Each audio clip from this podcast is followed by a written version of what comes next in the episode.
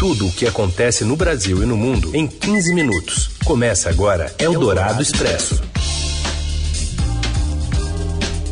Olá, tudo bem? Bem-vindo? Bem-vinda? Estamos no ar com mais uma edição do Eldorado Expresso que resume as notícias mais importantes no dia na hora do seu almoço. Primeiro, você acompanha a gente aqui pelo rádio FM 107,3 da Eldorado, aplicativo e também pelo podcast que já já vira podcast assim que acabar o programa. Eu sou a Carolina Ercolim, comigo está o Raíssen Abac e esses são os destaques desta quinta, dia 6 de fevereiro. Eldorado Expresso. O Ministério da Saúde descarta mais três suspeitas de coronavírus e investiga outras nove. Até agora, o Brasil não teve nenhum caso confirmado. Jair Bolsonaro diz que dará cartão vermelho a ministros que usarem o cargo e ações das pastas com objetivos eleitorais. E ainda uma campanha contra a homofobia no futebol e o adeus ao ator Kirk Douglas, morto aos 103 anos. Eldorado Expresso. Em falar com a imprensa hoje cedo, no Palácio da Alvorada, o presidente Jair Bolsonaro reconheceu que os governadores devem dificultar a tramitação de projeto para mudar as regras do ICMS, mas que está disposto a enviá-lo ao Congresso mesmo assim. Ele afirmou que a proposta está pronta com o ministro de Minas e Energia, Bento Albuquerque, e que ainda mantém reuniões com o setor para ajustes. Além desse tema, o presidente reclamou do valor do preço do botijão de gás, dizendo que é preciso acabar com o monopólio do setor. Ele também acusou a imprensa de não falar a verdade quanto aos números, citando a pequena redução do valor da gasolina da refinaria, que não chega nas bombas de combustível, e disse que a imprensa está colocando o público portador do vírus HIV contra ele. Bolsonaro ainda disse que não vai deixar de falar em temas polêmicos, como esses citados anteriormente, pensando que isso pode afetar, por exemplo, a sua possível reeleição. Não vou brochar tá, para atender vocês pensando em reeleição. Eu sou imbrochável. Eldorado Expresso. E o presidente Jair Bolsonaro, antes dessa, dessa fala com a imprensa logo cedo, havia concedido uma entrevista exclusiva ao Estadão. E quem conta mais dessa entrevista, também os principais pontos destacados, é a repórter Jussara Soares. Boa tarde, Carol. Boa tarde, Heinz. O presidente Jair Bolsonaro prometeu dar um cartão vermelho a ministros que porventura usarem ali os seus cargos para se promoverem eleitoralmente. Essa declaração foi dada em uma entrevista exclusiva ao Estadão logo após a cerimônia que celebrou ali os 400 dias do governo. Logo após o evento, o presidente me recebeu por uma conversa ali improvisada no seu gabinete e nesse, nesse encontro, o presidente também estipulou, né, falou que a prioridade do seu governo neste ano é sim a aprovação da reforma tributária. O presidente, no entanto, fugiu ali da disputa entre Câmara e Senado para ver qual proposta vai ser aprovada e disse que para ele não importa quem será o pai da criança. Outro tema que o presidente falou foi sobre a sua primeira indicação ao Supremo Tribunal Federal, que deve ocorrer no final deste ano. O presidente disse que tem três nomes supremáveis. Ele evitou citar quais são esses nomes, mas a gente sabe, pela nossa apuração aí de bastidor, que hoje esses três nomes são os ministros Sérgio Moro, André Luiz Mendonça e Jorge Oliveira. Na conversa, o presidente sinalizou também essa confiança numa reeleição. Ele disse que se ele for reeleito, ele vai conseguir indicar os três e até um quarto nome para o Supremo. O presidente, nessa conversa, no entanto, apesar da, das perguntas, ele tentou, na verdade, ele evitou é, responder questões diretamente sobre crise vivendo a, envolvendo a Casa Civil e outros ministérios. Ele disse que não fala de mudanças e que tudo o que tiver que ser mudado ocorrerá na hora certa. E ontem o presidente também assinou um projeto de lei para regulamentar a mineração, a produção de petróleo e gás e a geração de energia elétrica em terras indígenas. Ao reconhecer que o texto sofrerá pressões contrárias, ele disse que confinaria na Amazônia, se pudesse, defensores do meio ambiente para que eles deixem de atrapalhar. Entidades indígenas já manifestaram repúdio ao projeto. Eldorado Expresso. E a mesa do Senado poderá ou não manter a cassação da juíza Selma. Para saber mais informações sobre esse assunto, a gente vai até Brasília conversar com o repórter Daniel Vetterman. Tudo bem, Daniel? Boa tarde. Tudo bem, Carol? Olá, Raíssa. Boa tarde. ah, lembrando que a senadora juíza Selma do Podemos do Mato Grosso, ela foi caçada pela Justiça Eleitoral em dezembro. O processo ele já terminou na Justiça Eleitoral, já foi julgado pelo Tribunal Superior Eleitoral, mas cabe à mesa diretora do Senado executar essa cassação. O presidente do Senado, Davi Alcolumbre, definiu ontem o rito desse processo e disse que a mesa do Senado poderá ou não confirmar a decisão do TSE, ou seja, abrindo uma possibilidade de a decisão ser questionada e dando uma sobrevida maior para a parlamentar, que desde dezembro, mesmo com a cassação, continua recebendo salário mensal, tendo direito a imóvel funcional e cota parlamentar. Vamos ouvir o que o presidente do Senado falou sobre o caso. Naturalmente, se acontecer de a votação da mesa não seguir a decisão do tribunal, será o primeiro fato concreto né, em relação a isso, porque o único episódio que teve, a mesa seguiu a decisão do tribunal. Agora, presidente. Essa reunião, Carol, deve acontecer na próxima terça ou quarta-feira e iniciar o processo, que envolve designação de um relator, defesa prévia da senadora, uma nova reunião da mesa para a decisão final e comunicação ao plenário do Senado. Obrigada, Daniel Vetterman, trazendo atualizações ao longo do dia também no Estadão. Eldorado Expresso. Um coquetel que trata o HIV e o ebola é dado a pacientes em estado grave de saúde por causa do coronavírus. Acompanhe mais informações com a repórter Paula Félix. Olá, Raíssa e Carol. Especialistas estão usando medicamentos contra o HIV, ebola, H1N1 e da medicina tradicional chinesa para tratar pacientes com o novo coronavírus. A doença, que teve seus primeiros registros na China, já causou a morte de 565 pessoas e infectou mais de 28 mil. Na Tailândia, pacientes apresentaram melhora 48 horas depois de receber um coquetel que combinava medicamentos para o HIV e uma dose elevada do Tamiflu, medicamento para tratar o H1N1. Mas os médicos tailandeses dizem que essa ainda não é considerada a cura da doença. A China também tem usado medicamentos para o HIV, aliados à medicina tradicional chinesa, e vai iniciar testes clínicos com uma droga indicada para o ebola.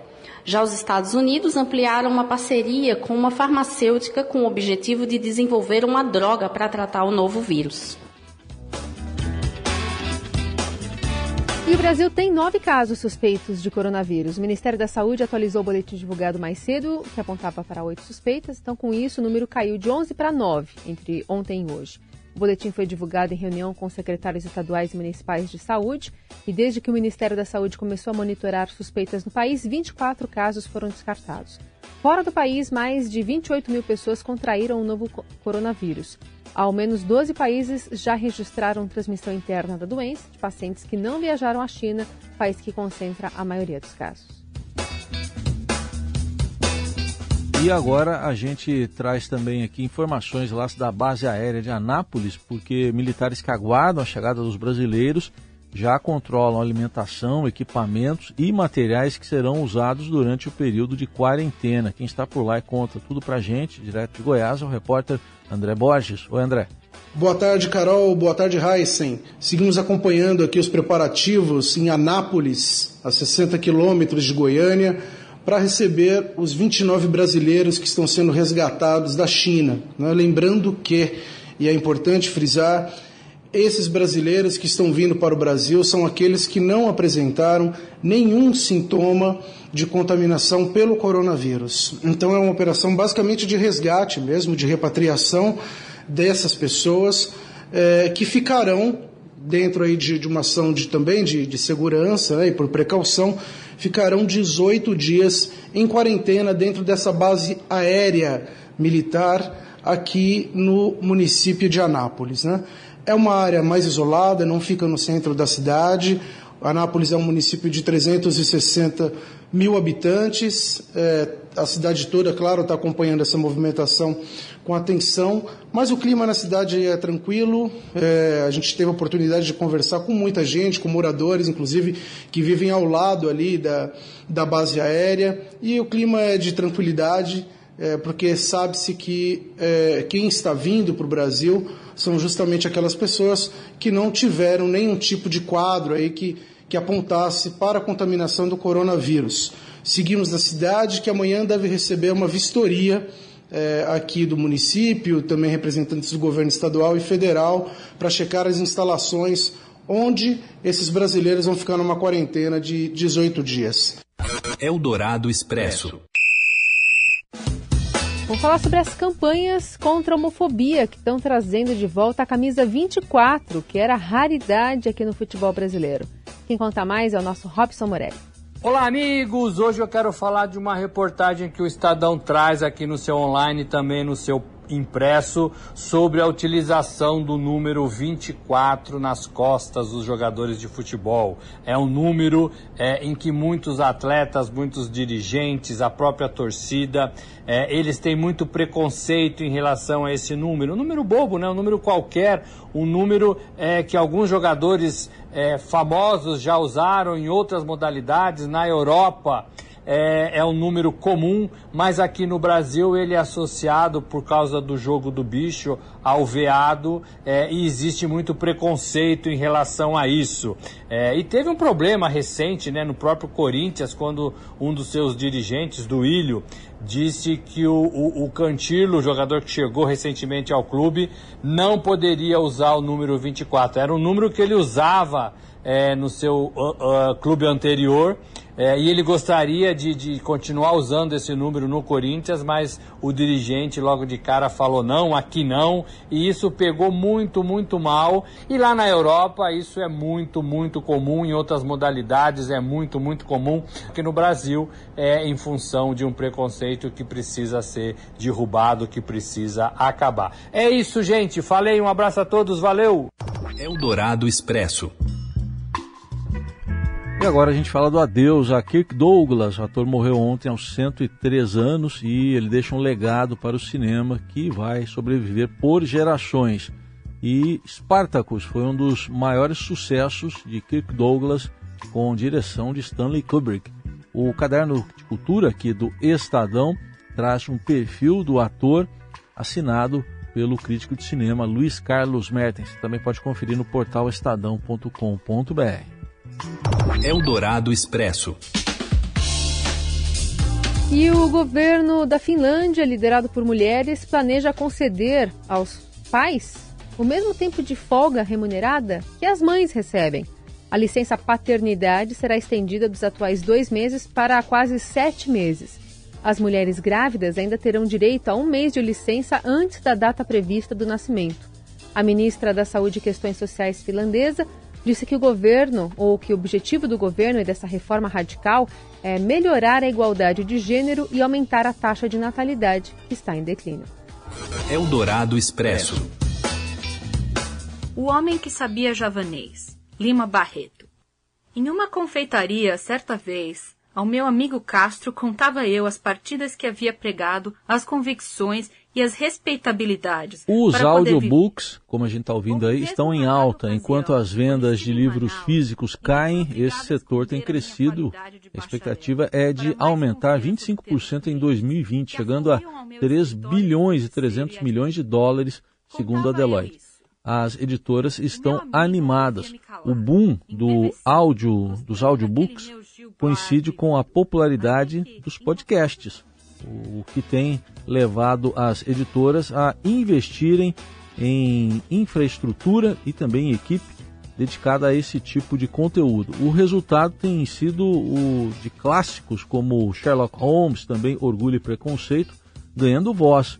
Muitas das narrações têm sido feitas por pessoas reconhecidas, eh, como a Michelle Obama, Michelle Obama, ex-primeira-dama dos Estados Unidos, tendo o, o seu memor.